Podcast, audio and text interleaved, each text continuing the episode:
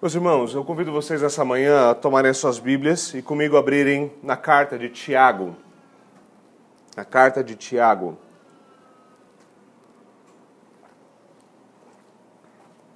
A semana passada, o dia do Senhor, de número 23 do nosso catecismo, nós começamos a, a tratar do tema da justificação. Eu apontei na semana passada que tendo visto cada uma das afirmações do credo apostólico, nós deveríamos agora então falar sobre a consequência de se crer nas coisas que nós cremos. Cristãos não somente creem em algumas coisas, eles têm doutrinas definidas, eles vivem à luz dessas doutrinas. Eles desfrutam daquilo que essas doutrinas de fato ensinam. Há consequências em se crer algo. Esse é um dos princípios mais básicos. Nós temos uh, em qualquer tipo de linha de pensamento. Pensamentos têm consequências. E o fato de que nós cremos em determinadas coisas também tem consequências. Então, nós falamos da nossa justificação. A pergunta básica aqui é como homens podem ser feitos justos diante de um Deus santo, sendo que homens são pecadores. Nós vimos que haviam, então, no período da reforma, duas respostas para isso. A primeira delas Uh, e a resposta que ficou depois estabelecida como a resposta oficial do catolicismo romano, até então não era, é que a salvação ela é uma a justificação ela é obtida por um conjunto de obras trabalhando junto com a fé. A fé, a graça, mas há obras em conjunto. Então, a justificação é algo que se alcança. A justificação é algo que o homem alcança por com o auxílio da graça de Deus, ele se tornar justo. E Deus então o declara justo. Nós vimos que a resposta do, da reforma foi voltar a algumas coisas que haviam sido anunciado antes da reforma. Isso é a primeira coisa importante sempre de nos lembrarmos. A reforma não simplesmente tirou algumas doutrinas novas da cartola de João Calvino. Lutero não tinha uma sacola de novas heresias ou novos, novas doutrinas que ninguém nunca tinha ouvido falar. Na verdade, se você lê a doutrina da justificação de Abelardo, você tem muito mais similaridade, muitas vezes, com Lutero do que com o que foi definido eh, no Concílio de Trento, por exemplo. Então, houve uma, um retorno a alguns pais, um retorno a certos ensinos e, obviamente, um retorno às Escrituras. E como nós vimos na semana passada, Paulo insiste em Romanos, no capítulo 3, que a salvação acontece pela fé à parte das obras. Paulo insiste nisso. A salvação é por meio da fé, independentemente das obras. E no, em Efésios capítulo 2 ele vai insistir: a fé é um dom de Deus, a salvação é pela graça, não por obras, para que ninguém se glorie. Agora, isso levanta uma questão bastante peculiar sobre, então, como reformados, como protestantes, especialmente reformados, é o que nós somos, é o que nós dissemos ser, pelo menos, como nós respondemos à questão de o que nós fazemos com as obras, então. O que nós fazemos com as obras? E nesse dia do Senhor, no nosso catecismo, nós vamos tratar exatamente disso. Então eu convido vocês mais uma vez a, a voltarem a atenção a Tiago. Nosso texto hoje encontra-se no capítulo de número 2 de Tiago, Tiago 2, dos versículos 14 a 26. Tiago, capítulo 2, do versículo 14 até o versículo de número 26. Eu vou fazer a leitura da palavra de Deus e peço que vocês acompanhem, ouçam com atenção e com fé. Assim diz o Senhor. De que adianta, meus irmãos, alguém dizer tem fé se não tem obras? Acaso a fé pode salvá-lo? Se um irmão ou irmã estiver em necessidade de roupas e, de, e do alimento de cada dia, e um de vocês lhes disser, vá em paz, Aqueça-se, alimente-se até satisfazer-se, sem porém lhe dar nada. De que adianta isso? Assim também a fé por si só, se não for acompanhada de obras, está morta. Mas alguém dirá: Você tem fé, eu tenho obras. Mostre-me a sua fé sem obras, e eu lhe mostrarei a minha fé pelas obras. Você crê que existe um só Deus? Muito bem. Até mesmo demônios creem e temem. Insensato. Quer certificar-se de que a fé sem obras é inútil? Não foi Abraão, nosso antepassado, justificado por obras, quando ofereceu seu filho Isaque sobre o altar? você pode ver que, que tanto a fé como as obras estavam atuando juntas, e a fé foi aperfeiçoada pelas obras. Cumpriu-se assim a Escritura que diz: Abraão creu em Deus, e isso lhe foi creditado como justiça, e ele foi chamado amigo de Deus. Vejam que uma pessoa é justificada por obras e não apenas pela fé. Caso semelhante ao de Raabe, a prostituta. Não foi ela justificada pelas obras quando acolheu os espias e os fez sair por outro caminho? Assim como o corpo sem espírito está morto, também a fé sem obras está morta. Amém. Vamos orar. Senhor, nós pedimos a iluminação do Teu Santo Espírito para que nós possamos nos debruçar sobre a Tua palavra, ouvi-la e crer. Por favor, Senhor, ajuda-nos Ajuda-nos abrindo a nossa mente, o nosso coração e fazendo-nos compreender pelo poder do Teu Santo Espírito. É o que nós te pedimos em nome de Jesus. Amém. Amém. Bom, meus irmãos, como nós já ouvimos então na semana passada, a justificação ela é a declaração de Deus de que aqueles que têm fé em Cristo são justos diante de Deus.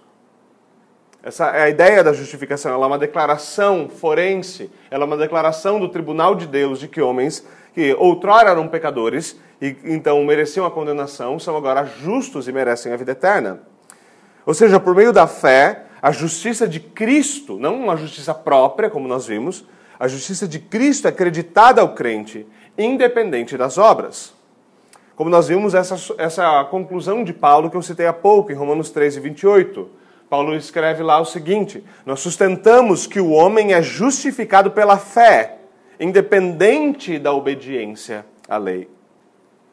Agora, óbvio que a essa altura, e principalmente aqueles que ainda não estão familiarizados com o ensino, a essa altura, tendo ouvido a leitura da palavra de Deus hoje, eles estão pensando: nós temos um problema nas mãos. Porque como é que Paulo está falando o homem é justificado pela fé, independente da obediência à lei, e Tiago acabou de falar o que Tiago acabou de falar. Como o que acontece aqui. O nosso texto de hoje nos confronta com uma linguagem muito clara e muito direta, e Tiago, a carta de Tiago é extremamente direta, extremamente objetiva.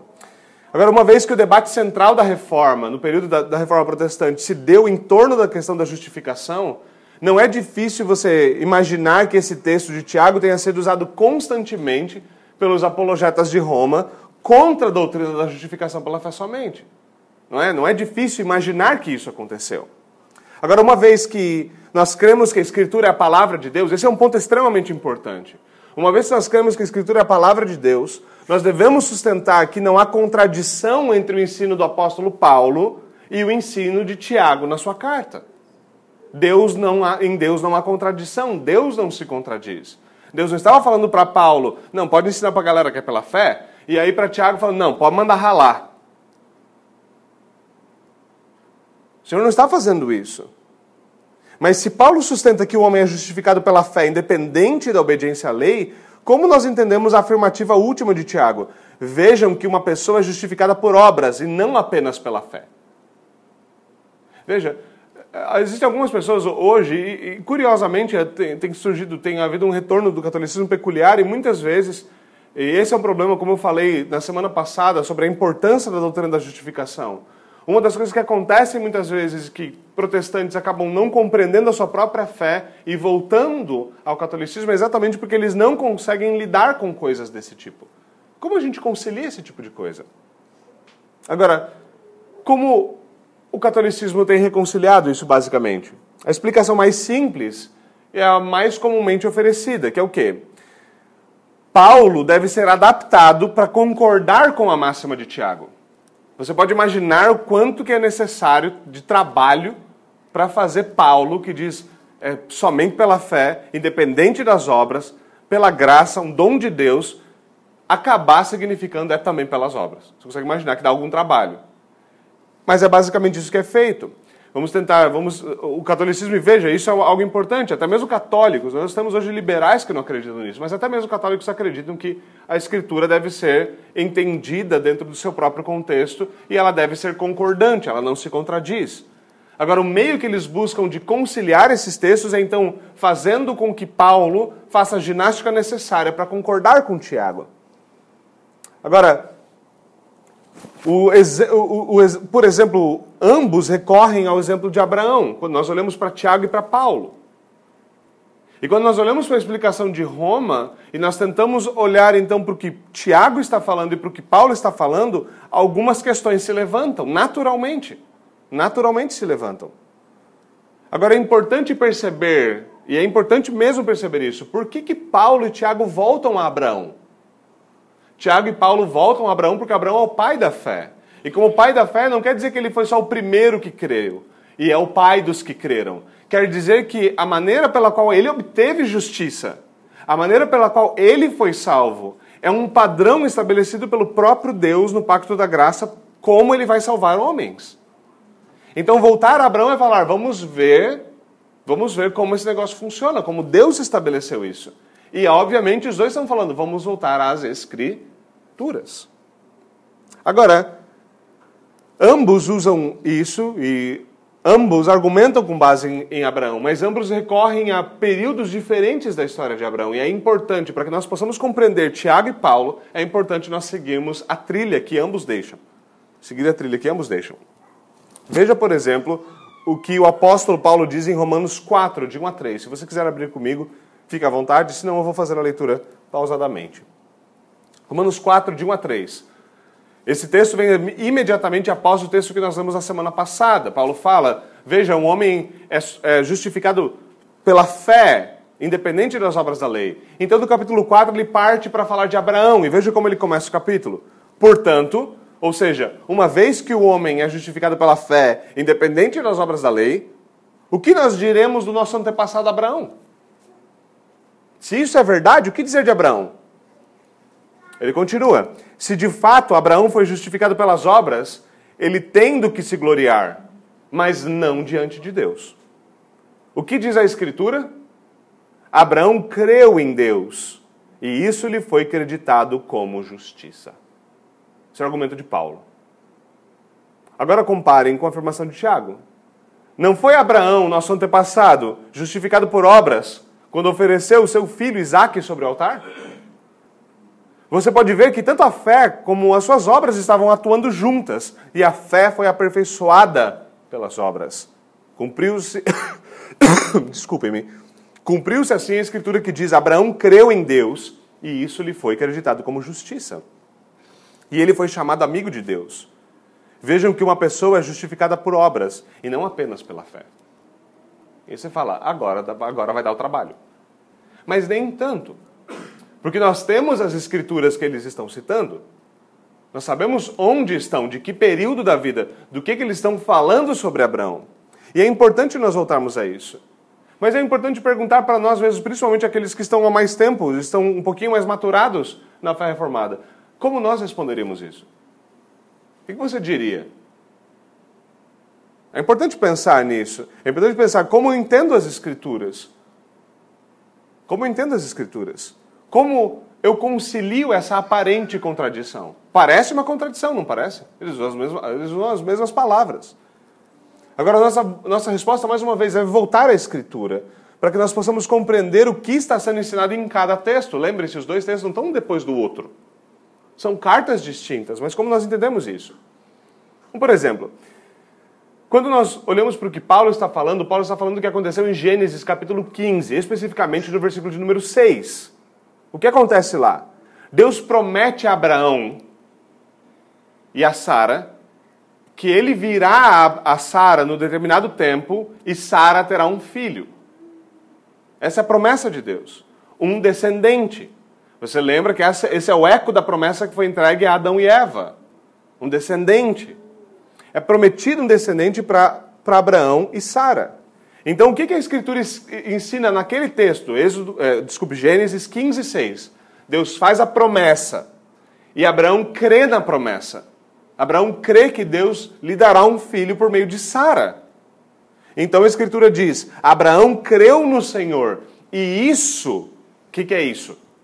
Crer, a fé, lhe foi imputada como justiça.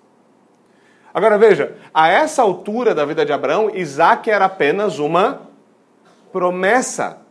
Ele não estava lá. E você vai ver que Tiago fala da justificação de Abraão quando ele oferece Isaac. Então você percebe que Tiago coloca a justificação de Abraão quando ele está oferecendo Isaac, mas Paulo está falando de quando ele creu na promessa do pacto. E agora? Bom, foi pela fé na promessa do pacto, Paulo está argumentando que Abraão foi considerado justo diante de Deus, declarado justo diante de Deus.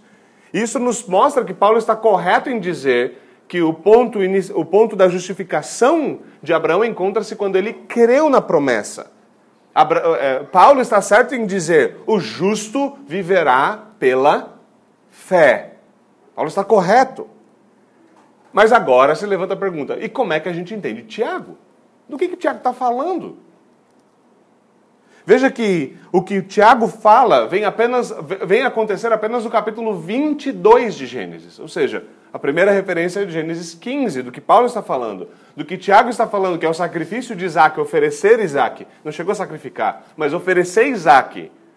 Acontece no capítulo 22. Obviamente, Isaac precisava ter nascido para ser sacrificado, certo? Para ser oferecido. E naquela primeira época isso não havia acontecido. É em Gênesis 22 que Deus coloca Abraão à prova para saber se ele cria em Deus de fato. E a Escritura nos ensina que ali Abraão também agiu com fé. É importantíssimo perceber isso. E Tiago menciona isso. Fé e obras estavam operando juntos quando Abraão ofereceu Isaac. Então você vê Abraão oferecendo Isaac em Gênesis 22, mas você vê a carta de Hebreus dizendo o quê? Que Abraão estava oferecendo Isaac confiando no Senhor, com fé no Senhor, por quê? Porque ele cria que o Senhor poderia trazer o seu filho de volta dentre os mortos. Essa era a fé de Abraão. O Senhor prometeu um filho. Se ele matar, ele vai trazer para a vida, porque o Senhor me prometeu um filho. O Senhor prometeu que ele vai fazer uma nação a partir dos meus filhos. E eu confio no Senhor. Ele teve fé. Então, como diz Tiago, tanto a fé como as suas obras estavam atuando juntas. Agora, como o texto deixa claro em Tiago, fé sem obras é morta. Fé sem obras é morta. E a justificação, portanto, não deixa um homem intocado. Em outras palavras, dizer que nós somos salvos pela fé somente, a parte das obras, não é dizer que nós somos salvos pela fé sozinha, sem a presença das obras, sem a obediência da fé. Abraão já havia sido declarado justo diante do tribunal de Deus em Gênesis 15, 6, quando ele creu. Quando Isaac ainda não passava de uma promessa. Mas ele demonstrou que a sua fé era uma fé verdadeira por meio da obediência da fé. É disso que Tiago está falando, e por isso que ele fala: eu, eu te mostrarei a minha fé pelas minhas obras. Ou seja, a justificação se tornou visível por meio de uma fé viva operante. Qual que é o argumento básico então? Tiago e Paulo estão falando de dois aspectos diferentes da justificação. Paulo está falando do, da justificação quando um homem crê, e isso acontece então no âmago seu, da sua consciência, no âmago espiritual, que ele é declarado justo diante de Deus. Mas pa, Tiago está falando de quando essa justiça, se ela for realmente verdadeira, se essa fé for verdadeira, essa justiça se manifestará externamente. Vê, imagine a, a situação comigo. Quando você creu, quando você creria que Abraão creu? Pensa comigo. Quando você creria que Abraão creu?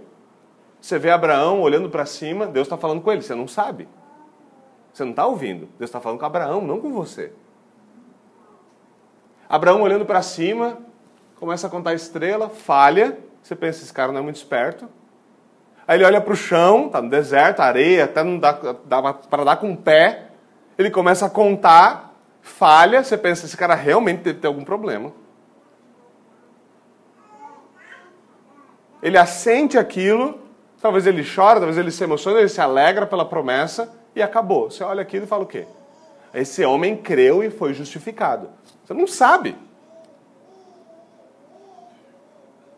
Agora, quando esse homem que ali creu, sem você saber, começa a viver em obediência à lei e à vontade de Deus, quando esse homem começa a ouvir a, verdade de Deus, ouvir a lei de Deus e começa a obedecer a lei e a vontade de Deus, então você olha e se pergunta: como pode esse homem estar vivendo como um homem justo?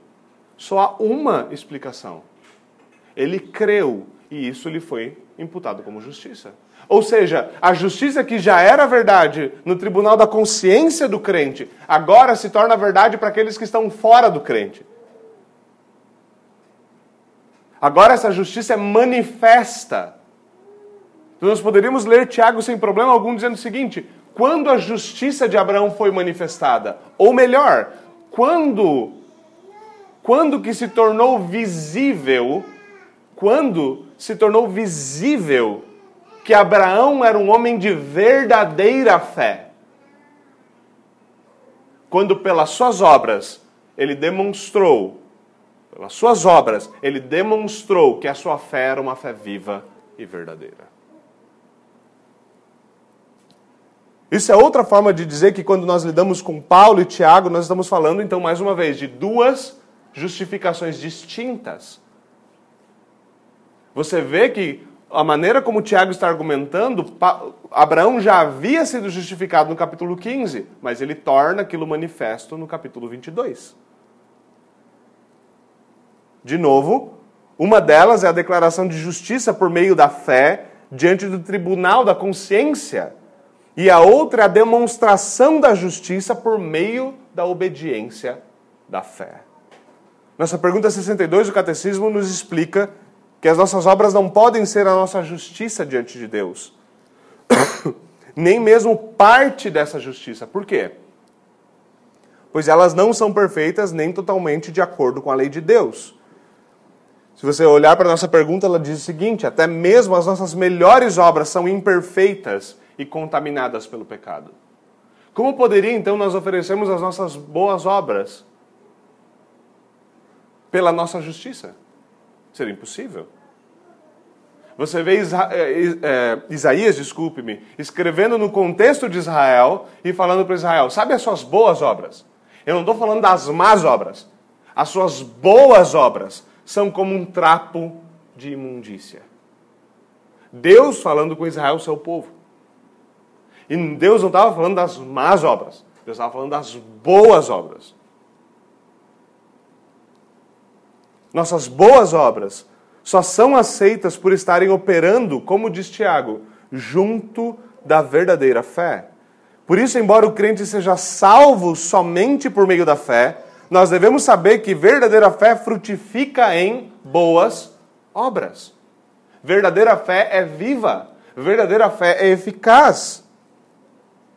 Essas boas obras que nós fazemos, elas ainda são imperfeitas. Quem de nós poderia dizer, não, eu fiz um negócio, mas o meu coração é puríssimo. Aquilo dali eu fiz é perfeito. Como disse o grande pregador escocês, até mesmo as nossas lágrimas de arrependimento estão manchadas pelo pecado. Elas só são aceitas pelos méritos de Cristo. E isso é verdade de tal forma que enquanto nós mantemos que o justo viverá pela fé, nós devemos sustentar igualmente que a fé sem obras é morta. A fé sem obras é morta. Isso nos leva ao nosso segundo ponto, à nossa segunda pergunta.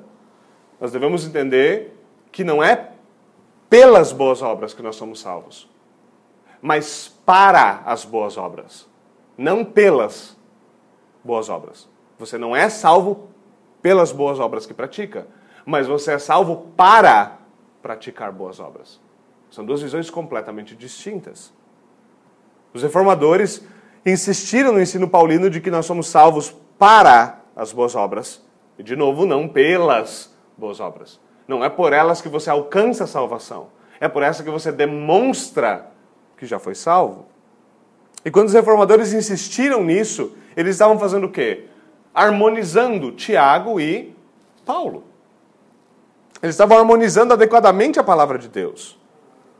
Homens não são salvos pelas boas obras, mas pela graça de Deus por meio da fé. Pois a graça não nos é dada porque praticamos boas obras, mas a fim de praticarmos as boas obras. Mesmo quando nós falamos da, gloriosa doutrina da predestinação, Paulo insiste em Efésios que nós fomos predestinados para sermos santos. Veja, ele não diz, vocês foram predestinados para serem salvos. Então você foi salvo, pronto, chegou, no, chegou onde era para chegar. Não chegou. Agora há um caminho a ser trilhado. Porque você não foi predestinado para a salvação apenas, mas você foi predestinado incluindo para os frutos dessa salvação. Fruto este que é a santificação. Enquanto o apóstolo Paulo ataca, e veja, isso é importante aqui, enquanto Paulo está atacando obras mortas, enquanto Paulo está atacando obras mortas, obras que por serem mortas, por serem obras sujas do pecado, elas não podem obter justiça, Tiago está atacando uma fé morta, que não produz boas obras. A diferença entre os dois é o que eles estão atacando. Paulo está insistindo com os judeus em especial. Veja, pelas suas boas obras, pela obediência à lei, não há salvação. É necessário fé viva. Essa fé viva então vai operar em boas obras. Mas as boas obras por si não bastam. E Tiago, do outro lado, está dizendo: a fé verdadeira é acompanhada por boas obras. Ele não está dizendo você vai ser salvo pela prática delas. Ele está dizendo, se não há presença delas, há um problema com a fé. Se não há obras, a fé está morta. As duas coisas são um problema. Obras sem fé não podem agradar a Deus. Obras sem fé não podem satisfazer a justiça de Deus. Obras não podem fazer isso. Somente a obra de Cristo. Agora, a fé sem obras é uma fé morta. E uma fé morta não pode unir alguém a um Cristo vivo. Mais uma vez, é necessário que o homem seja salvo pela fé somente, para que então ele possa abundar em boas obras e em gratidão. Logo, diferente do que muitas vezes tem sido ensinado como fé reformada, e veja, isso é um problema. Isso é um problema hoje. Você encontra, mesmo em meios reformados, muito daquilo que é chamado de antinomianismo. De pessoas que ensinam que, já que é pela graça, então você não precisa se preocupar com a lei de Deus, com a obediência a Deus, com a obediência à vontade de Deus. É pela graça, meu irmão. Isso é um problema. E quando isso é ensinado como verdadeira fé reformada, veja, isso não é verdadeira fé reformada. Basta, não precisa um grande esforço. Basta pegar os livros dos reformadores e nós vamos descobrir que a fé reformada sempre creu na necessidade das boas obras, não como parte ou como um meio pelo qual salvação é obtida, mas como algo natural e um fruto natural da verdadeira fé e da verdadeira justiça que nos é comunicada gratuitamente pelo Evangelho. Aqueles que negam o papel das boas obras na vida cristã estão, como Tiago nos diz, pregando a fé de demônios. É isso que Tiago fala. Demônios também creem, eles creem que tem um só Deus. Qualquer demônio tem uma teologia melhor que a sua, meu irmão. Qualquer demônio. Ele até treme, mas ele não obedece, ele não frutifica, sua fé é morta. Eles também dizem crer, mas não vivem, não vivem a obediência da fé. Eles vivem sem fé. Em outras palavras, se você diz que crê, mas a sua fé não resulta em uma nova vida. Se você diz crer e a sua fé não resulta numa grata obediência a Jesus Cristo, por gratidão, não por desejo de comprar o que, é, o que só pode ser comprado pelo sangue de Cristo, se você diz crer, mas você não vive de acordo com a fé que professa, a sua fé não é melhor do que a fé de demônios. Você crê como o diabo. Agora, muitos hoje imaginam que há um perigo em sustentar isso. Muitos acreditam que é um perigo nós sustentarmos Tiago dessa maneira robusta. Eles nos dizem que é muito fácil se perder da verdadeira doutrina ortodoxa da reforma, perder a justificação por meio da fé somente, o sola fide. Mas não adianta nós nos focarmos tanto no sola, no somente, e nós esquecermos o que é verdadeira fé, fé viva.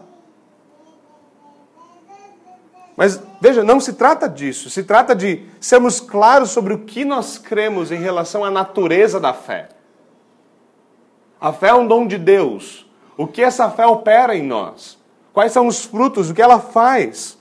Tiago nos diz que assim como o corpo sem espírito está morto, a fé sem obras está morta. Então há algo na natureza dessa fé que vai necessariamente levar a boas obras. Isso não é uma invenção moderna. As nossas confissões falam nesse tom. Veja, por exemplo, o que diz a nossa confissão de Westminster.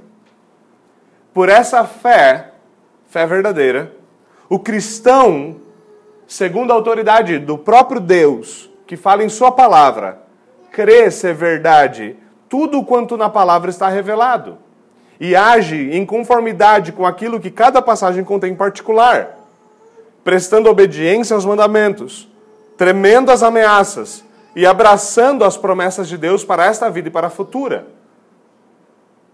Qual é a natureza das boas obras segundo as nossas confissões?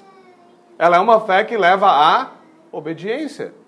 E qual a natureza das boas obras? No capítulo sobre as boas obras, no capítulo 16 da nossa confissão. Essas boas obras, feitas em obediência aos mandamentos de Deus, são o fruto e as evidências de uma fé viva e verdadeira. Isso é verdadeira fé reformada. Isso é verdadeira fé reformada. Quantos hoje estão sentados, confortáveis, com o papo de graça barata, graça fajuta, simplesmente para esconder o fato de uma fé morta? Agora, meus irmãos, diante de Deus não adianta passar perfume em cadáver. Não adianta. O cheiro de morte, a evidência da morte, em breve será manifesta. Uma fé viva é acompanhada por uma nova vida. E, de novo, enquanto Paulo insiste conosco que nós não podemos acrescentar os nossos méritos à nossa salvação, à nossa justiça, Tiago insiste que nós não podemos, com base nisso, ou por causa disso, dizer que obras não são necessárias, como fruto de fé verdadeira. A ênfase de ambas é diferente, mas os dois complementam, estabelecem a verdadeira doutrina da Escritura. A grande diferença aqui é dizer que elas são necessárias. Quando os reformadores dizem, ah, as obras são necessárias, é diferente dizer, de dizer que essas obras são meritórias. São duas coisas diferentes. Dizer que essas obras são necessárias à verdadeira fé é diferente essas, de dizer que essas obras têm méritos na salvação do cristão. A pergunta 63 trata dessa questão. Se não há méritos nas nossas boas obras, por que Deus promete recompensá-las nesta vida e na futura? A nossa resposta com a nossa confissão belga é o quê? que Deus recompensa as nossas boas obras por sua graça, ou em outras palavras, ele coroa os seus próprios dons. Ele concede graça. Essa graça opera e ele retribui a graça que ele mesmo deu.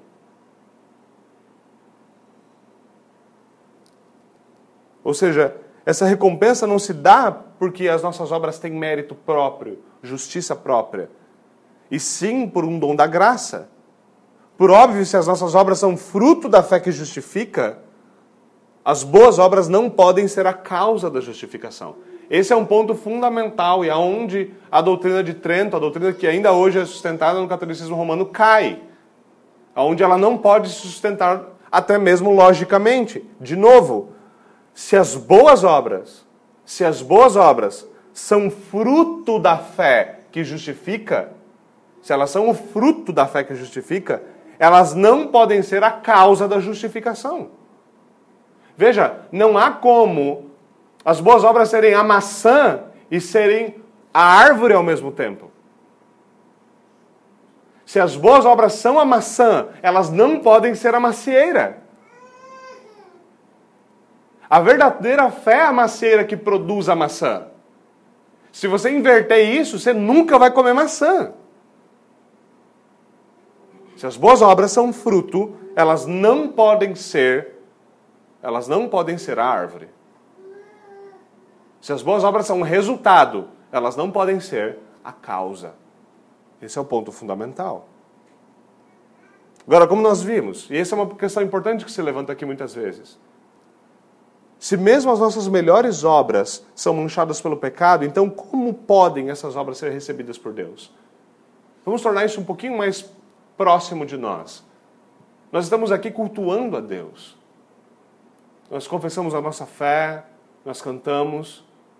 Para aqueles que estão chegando agora, ouvir a palavra de Deus é parte de verdadeira adoração.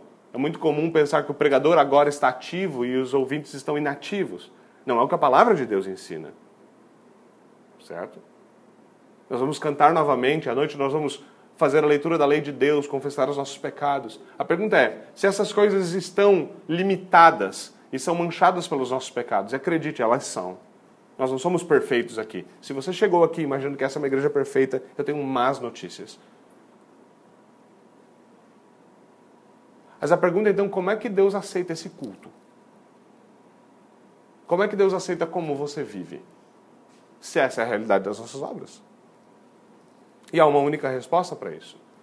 Assim como, Deus, assim como Deus nos recebe em Cristo, Ele aceita as nossas obras por, pelos méritos de Cristo.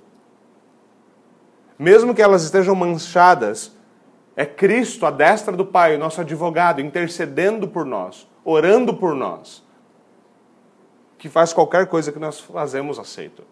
Por isso nós oramos e nós encerramos a nossa oração dizendo: pelos méritos de Cristo, por causa de Jesus Cristo, em nome de Jesus Cristo. Eu não peço em meu nome.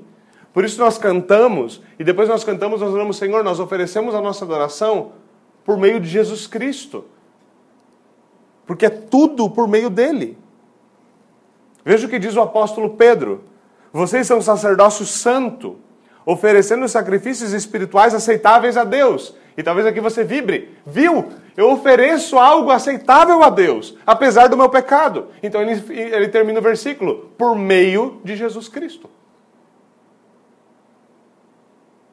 É por causa dele. As nossas boas obras são recebidas como sacrifícios aceitáveis a Deus por causa da obra de Cristo, por causa dos méritos dele por causa da intercessão de Cristo. Mesmo sendo feitas com fé em Cristo, em união com Ele, elas dependem exclusivamente dele. Pois sem fé é impossível agradar a Deus. Por isso você pode ter os. Nos nossos dias, por exemplo, nós temos visto surgir mártires humanitários. Tem de todo tipo. Tem os mártires ambientalistas, por exemplo. Eles não querem que a árvore caia, eles ficam na frente da serra se for necessário. Os famosos abraçadores de árvores, certo? Nós temos a galera da Salvem as Baleias. Esse é um pouquinho mais difícil não morrer tentando salvar elas, certo? Mas você tem pessoas dispostas a morrer por todo tipo de coisa que são consideradas boas causas. A pergunta é por que Deus não se agrada desse tipo de coisa? Bom, primeiro porque há um problema sério com uma cosmovisão bíblica e o que a lei de Deus nos ensina sobre essas coisas e o que muitas das pessoas creem. Muitas pessoas fazem isso porque elas elevam a criação ao status de criador.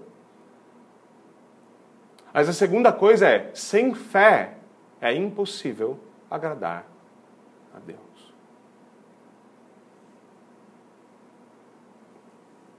Por isso as boas obras são recompensadas nesta vida e na futura. Veja, é importante que o nosso catecismo enfatize isso. Boas obras são enfatizadas, são, são recompensadas nesta vida e na futura. É óbvio, nós temos o livro de Eclesiastes para nos lembrar que nem sempre esta vida são flores. Mas nós devemos lembrar que o Senhor, pela sua graça, não despreza a nossa obediência. Deus não despreza obediência. Ele abençoa a obediência. É isso que ele promete na sua palavra. Muitas pessoas hoje acham, não, isso é coisa de neopentecostal e teologia da, teologia da, da prosperidade. Não, isso é coisa da Bíblia. O que esses safados fazem é outro papo. Nós estamos falando daquilo que Deus promete na sua palavra. Observe o quinto mandamento. É a promessa de o quê? De vida em obediência. Em geral, o nosso problema é esperar que Deus vai nos abençoar, mesmo que a gente vive em desobediência. Esse é o nosso problema. E há um nome para esse problema: incredulidade. Muitas vezes nós não obedecemos porque nós não cremos que o Senhor vai tomar conta da coisa.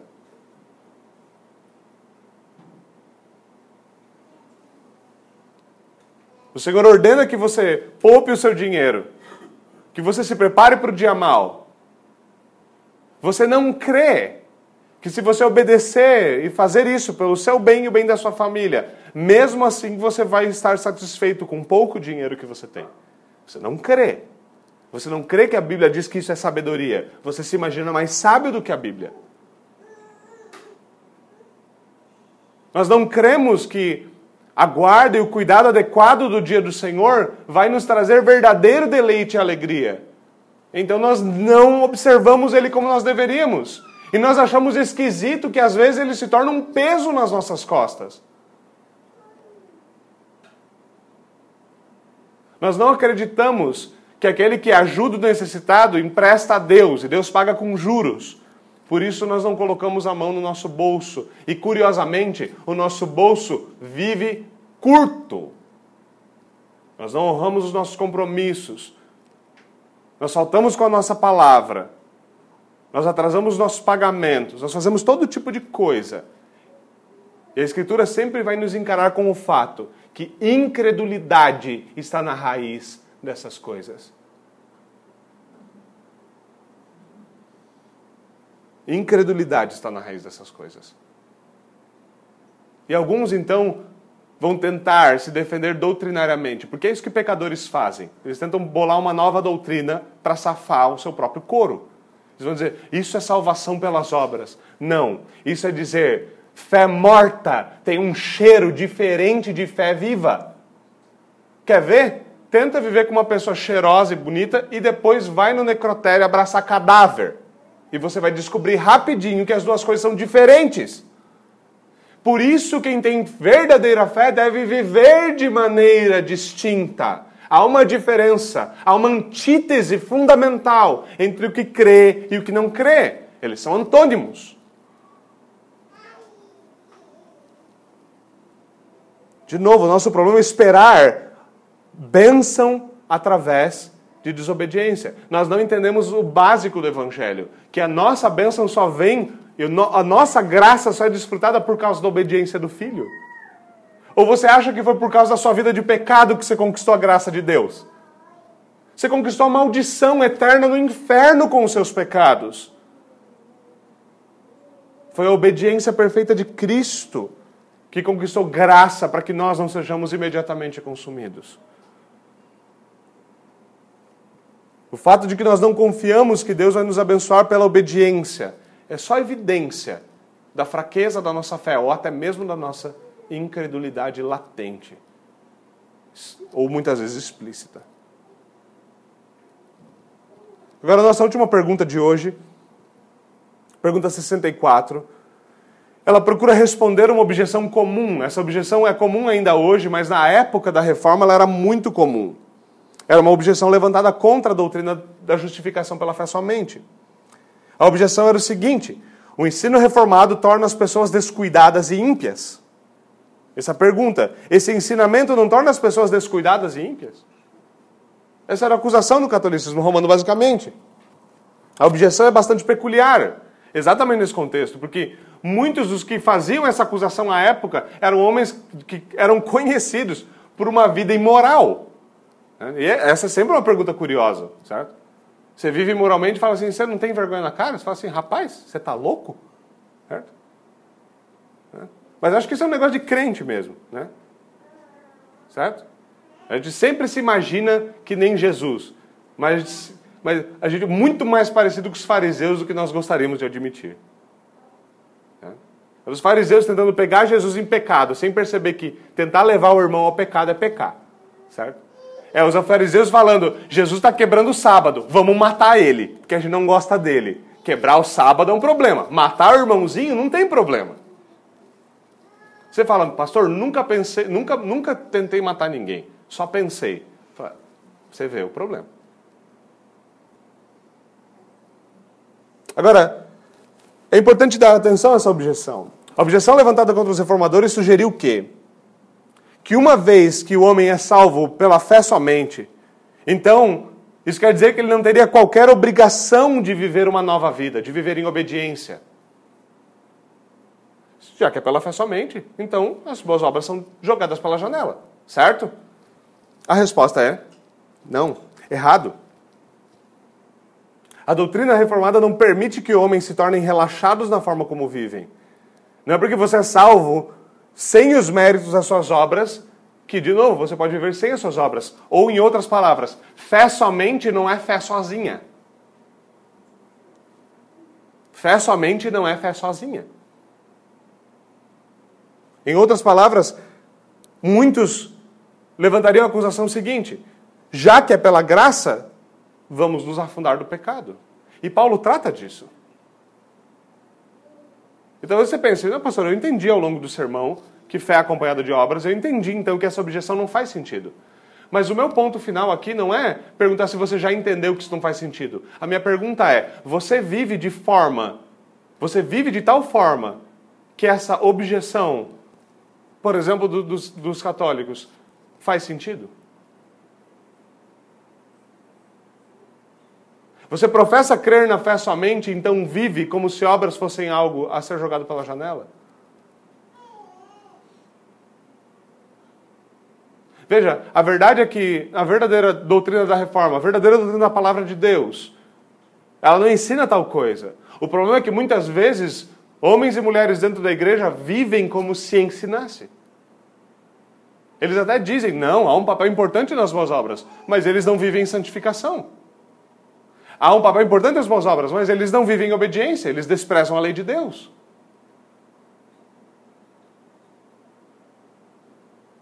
A maneira como nós vemos, a maneira como nós tratamos os nossos pecados demonstra isso muitas vezes. Se pergunte quantas vezes você tem realmente confessado os seus pecados como pecado e pedido perdão por isso. Quantos novos pecados você tem descoberto? Essa é uma marca de uma vida cristã que está amadurecendo você vai se percebendo em coisas que você não percebia e você sabe que elas são pecado. Você cresce em um senso de santidade, porque você está crescendo na vivência da santidade. E isso é natural, a fé. Mas infelizmente, muitas vezes, e essa é uma das maiores acusações contra a igreja protestante ou o chamado evangelicalismo no Brasil, não é? Aquilo é evangélico, fala uma coisa, faz outra. Um dos grandes problemas do testemunho cristão hoje é que os cristãos solapam o testemunho do cristianismo. Porque eles vivem como se essa objeção fizesse sentido. Como se de fato graça pudesse legitimizar uma vida porca. Neguinho diz crer em Deus, mas vive que nem o demônio. Alguma coisa está errada. Diante do ensino da Escritura, diante daquilo que nós confessamos como fé reformada, nada poderia ser mais mentiroso do que dizer que a verdadeira doutrina da palavra de Deus leva à negligência e à impiedade. Enquanto homens são salvos pela graça e por meio da fé, a parte das boas obras, nós cremos que as boas obras são fruto natural da obra da graça e da verdadeira fé na vida de um homem. É isso que nós verdadeiramente cremos. E é isso que esses homens devem viver. É isso que nós devemos viver. Não é porque um homem não pode acrescentar nada à sua salvação que então ele não precisa viver como se ele fosse um cristão. A diferença fundamental aqui é na causa, na raiz das boas obras. Uma, uma vida de justiça e santidade deve ser vivida não a fim de que justificação seja obtida, Uma vida de justiça e santidade deve ser vivida como resultado da justificação já conseguida pela graça. Ou seja, a raiz das boas obras, a raiz de uma vida santa, não é o desejo por ser salvo, é a gratidão por ter sido salvo pela graça.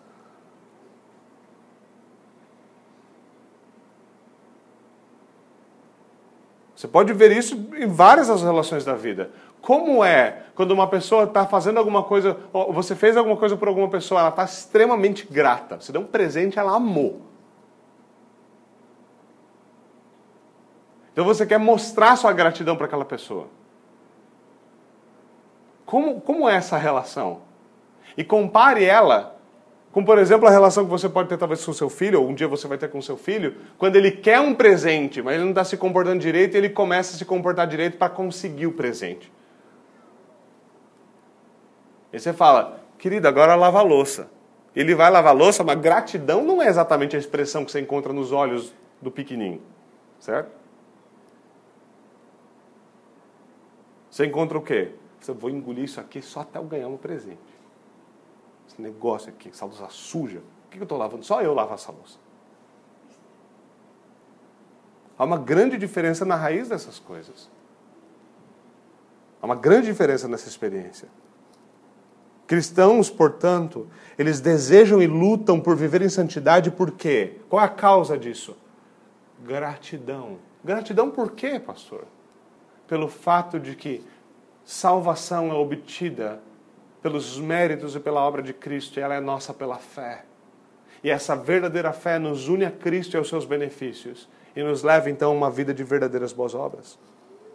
De uma salvação que é obtida gratuitamente por meio da fé mas de uma fé que não é sozinha, não é desacompanhada, não é morta. É dizer que nós, como cristãos, não estamos tentando comprar nada pela forma como nós vivemos. Nós não estamos tentando negociar com Deus com base nas nossas boas obras.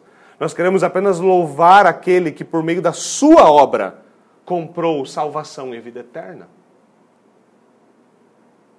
Por isso, não é a doutrina da justificação pela fé que leva os homens a uma fé morta. É a objeção que é morta, por não entender a natureza do evangelho e da verdadeira fé. Nosso catecismo diz o seguinte: veja, essas palavras são muito claras. É impossível, é impossível que os que estão enxertados em Cristo por verdadeira fé não produzam fruto de gratidão. É impossível que verdadeira fé não produza gratidão. Nas palavras do grande puritano John Owen, o Senhor santifica todos aqueles a quem ele justificou. Se você foi justificado pela fé, se você chegou à salvação, então saiba de uma coisa: o Senhor está pronto para trabalhar na sua alma, santificá-lo e levar a uma vida de verdadeira gratidão.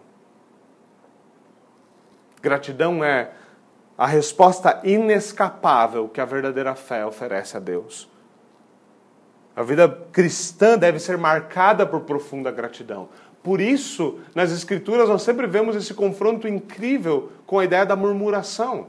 Como disse Thomas Watson, a murmuração é, música do dia... é a música do diabo. É a canção que ele canta. E não deveria estar nos nossos lábios. Porque veja quão grande graça nos alcançou. E ainda assim nós somos sempre prontos a murmurar, a reclamar, a estar ingratos, insatisfeitos.